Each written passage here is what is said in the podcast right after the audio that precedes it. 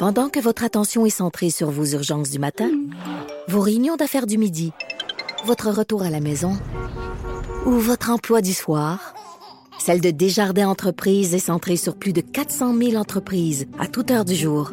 Grâce à notre connaissance des secteurs d'activité et à notre accompagnement spécialisé, nous aidons les entrepreneurs à relever chaque défi pour qu'ils puissent rester centrés sur ce qui compte, le développement de leur entreprise. Initiative très intéressante du journal depuis euh, plusieurs jours qui a décidé de donner la parole à ces journalistes qui sont touchés par euh, la situation actuelle.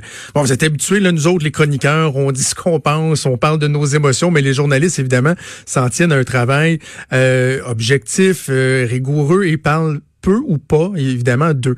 Mais là, on leur donne la parole. À chaque jour, on a un nouvel exemple. C'est des journalistes qui nous racontent comment eux le vivent au quotidien. Parfois, c'est léger, parfois, c'est touchant, d'autres fois, c'est préoccupant, mais il reste que chaque fois, ça traduit la réalité de bien des gens euh, dans le quotidien.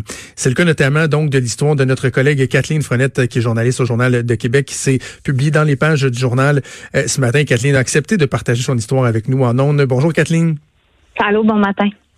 Euh, Kathleen, toi, ton histoire, ben, c'est celle d'une personne qui a eu des ennuis de santé et euh, qui doit avoir des suivis. Et là, ben, la situation actuelle fait en sorte qu'il y a toutes sortes d'interrogations, toutes sortes d'inquiétudes. Parle-nous un peu de ton histoire. Oui, ben c'est ça. Et euh, tu l'as bien traduit. Hein? On n'est pas habitué de se mettre en lumière. Habituellement, on raconte la vie, la vie des autres dans un contexte d'actualité. parler de, de mon histoire à moi, euh, parce que j'ai eu un cancer du sein en juillet 2018, euh, c'était pas si évident que ça. Je trouvais que c'était sombre aussi comme euh, comme façon de d'aborder les choses, mais effectivement, ça traduit une réalité. Donc moi, en fait, on m'a on m'a diagnostiqué un cancer du sein en juillet 2018 et chaque cancer a sa particularité. Mhm. La mienne, euh, c'est qu'il s'agit d'un triple négatif. Donc, on, considère que c'est un cancer agressif. Euh, il n'y a pas de... Une, fois qu'on a fait la chimiothérapie, l'opération, l'immunothérapie, la radiothérapie, il n'y a pas de médication qui peuvent être prises euh, pour contrôler tout ça. Donc, il faut vraiment s'en remettre dans les mains du destin. Et c'est pour cette raison-là, entre autres, que moi, je suis suivie plus régulièrement que quelqu'un d'autre. Puis l'affaire qui arrive là-dedans, c'est que quand on, a un suivi, on attend notre date avec impatience. On a hâte de revoir le médecin, exact. Parce que euh, quand on, subit l'examen physique, puis que le médecin nous regarde après en disant, bah oui, parfait, tout est beau, il y a comme un, un 10 livres qui part. Puis on, on surfe là-dessus pendant deux, trois semaines. Puis après ça, ben hop, tranquillement pas vite, la petite voix intérieure, les craintes qui se réinstallent un peu, mais on sait qu'on va avoir un autre suivi dans pas long. Alors, tu sais, c'est ce sentiment-là que moi, je, je voulais traduire, tout en me comparant aussi aux autres personnes qui, présentement, par exemple, viennent d'en trouver une masse dans leur sein. Je, je mhm. comprends, je veux pas, je veux pas faire pitié dans mon histoire. On parle de suivi, mais ça reste que c'est inquiétant quand même. Puis voilà. C'est, parce que dans le fond, ce que ce que tu expliques, puis on va parler de ce que la situation actuelle engendre comme comme modification, mais tu sais, ton histoire à toi justement, c'est celle de, de bien d'autres gens. Là, donc, il n'y a rien d'égoïste là-dedans à le partager. Au contraire, ça fait réaliser aux gens à quel point il y a du monde qui sont qui sont touchés par ça. Bref, quand on a eu le cancer, quand on est en rémission, ce petit nuage là ou la crainte euh, de retourner dans dans dans dans euh, dans, dans l'épreuve, de passer au travers de traitements, etc. Ça fait partie de notre quotidien. C'est toujours là, là. Ah, ça ne part, ça ne part pas. Euh, mais la, la, la vie fait en sorte que on a des activités, on va au boulot, on va voir des amis, on va prendre un verre. Donc, on réussit un peu à engourdir cette crainte-là. Mais quand on est tout seul à la maison en confinement et que euh, le plus long trajet qu'on fait euh, dans notre journée, c'est salon-cuisine, là, à un moment hmm. donné, euh, on vire en rond. Oui, je vais à l'extérieur. Oui, on prend des marches. Oui, bon, ça, ça, ça va. Mais ça reste que on dirait que cette crainte-là, cette peur-là devient plus présente parce que la solitude, elle est plus grande. Mais, mais effectivement, à la minute où on reçoit un diagnostic de cancer, malheureusement, le mot peur vient coller à nous pour toujours. OK.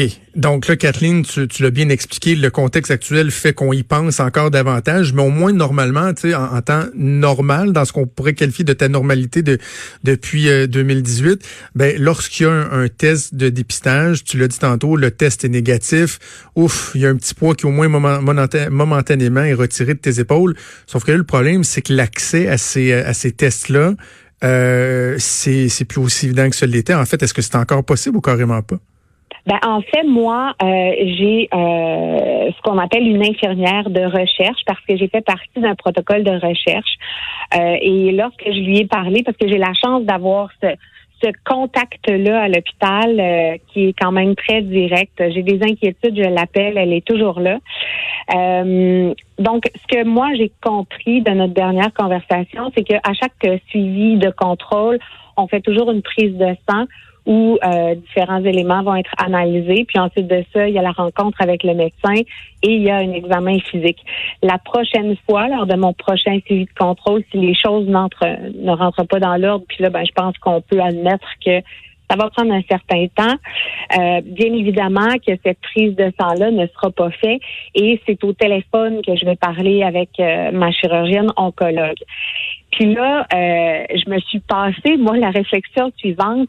Oui, je peux me faire un auto-examen des seins, mais ça reste que, on dirait que l'imagination, des fois, euh, s'amplifie. Euh, mhm. Un sein sur lequel il y a eu de la radiothérapie devient aussi différent de par sa texture, de par sa densité. Donc, sais, fait que là, c'est ça. Depuis quelques jours, on dirait que j'ai mal, mais je, mais c'est ça, j'ai beau me toucher, mais je touche rien. Fait que, tu sais, c'est tout ça, c'est toute cette crainte-là qui, qui, qui est omniprésente et qui est grandissante, je trouve, avec ce fameux confinement-là. Ouais, l'imagination devient plus fertile. Hein. C'est comme ça mhm. qu'on peut le voir.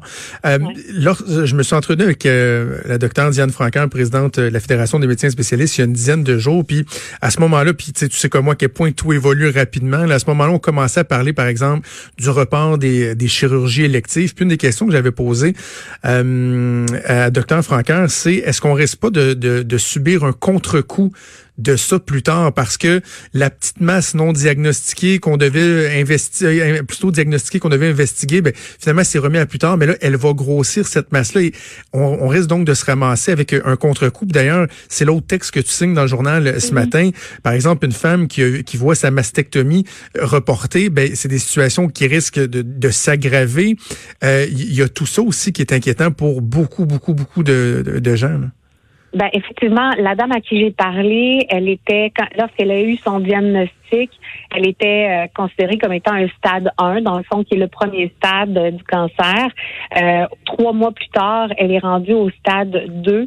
Mais au-delà de ça, que moi j'en comprends, c'est que quand, parce que ces femmes-là ont été diagnostiquées, dans le cas de l'une, il y a 15 foyers de cancer dans une partie de son sein. Et dans le cas de l'autre, il y a une tumeur qui est présente de 2 par 3 cm avec deux masses précancéreuses. Et si je le ramène à moi, la journée où on t'apprend que tu as le cancer du sein, c'est pas le lendemain que tu veux commencer tes traitements, c'est la veille. Parce qu'il y a une espèce de sentiment d'urgence de dire, bon ben, go, il faut qu'on me donne tous les outils. Dans le cas de ces femmes-là, parce qu'il y avait plus d'une masse, on leur propose immédiatement la mastectomie complète. Mm-hmm. Alors, ces femmes-là, bien évidemment, doivent attendre d'avoir une plage horaire pour l'opération. Donc, il y a, y a, y a ce, temps d'attente-là où on espère, où on visualise la date où on a en quelque part hâte. Et là, du jour au lendemain, ça tombe, mais elle demeure avec le cancer à l'intérieur d'elle. Alors, ça doit être épouvantable, ce que ces femmes-là vivent. Et ça amène des frustrations. Hein? On, le sent bien dans, dans, ton texte, la personne qui dit, ben c'est ça, moi, je, soudainement, je suis pas une priorité, le reste l'est. Donc, il y a une partie d'incompréhension, mais aussi de frustration face à la situation. Effectivement, puis ce que je trouve dommage, c'est que ces femmes-là, quand on les écoute, elles auraient des solutions. Puis ben, je vous donne un exemple comme ça. on vient d'ouvrir un centre, entre autres, au niveau du, du cancer à Lévis. Alors, pourquoi ne pas dédier cet endroit-là pour les personnes qui sont uniquement cancéreuses? Mm-hmm. À ce moment-là, on pourrait limiter bien des choses. On n'envoie plus personne de COVID, rien à cet hôpital-là. Juste les gens qui ont cancer, qui doivent être opérés, qui doivent recevoir des traitements. Il y a une dame que je connais euh, qui reçoit euh, des, traitements de chimio et elle, sa vie en dépend. Là. Euh, mais à chaque fois maintenant qu'elle se rend à l'hôpital, c'est la crainte absolue euh, de se dire bon ben est-ce que moi je vais l'attraper? Parce que si moi je l'attrape que les hôpitaux sont débordés ben c'est peut-être pas moi qu'on va choisir de sauver en premier. Donc c'est c'est il y a un lot de frustration pour ces et là je dis ces femmes là mais ah, il y a des hommes euh, qui sont mm-hmm. atteints du cancer du sein aussi. Puis il y a toutes sortes de cancers hein. Fait que tout cancer confondu je pense que on est à peu près dans les mêmes émotions. Mais c'est ça. Donc ça apporte effectivement un lot intense de frustration et de stress qui n'est pas nécessaire quand on est euh, diagnostiqué. Ouais. Kathleen, je sais que c'est pas évident pour toi de parler de toi, une histoire euh, délicate, une histoire personnelle euh, comme c'est là, mais en même temps, je, le réitère, je pense que ça fait ça fait œuvre utile des gens qui se reconnaissent là-dedans et je, suis très content d'avoir eu la chance d'en discuter avec toi. on pense à toi, je te souhaite la meilleure chance pour la suite des choses. Merci beaucoup. Merci je Kathleen. Une bonne journée. Bye bye.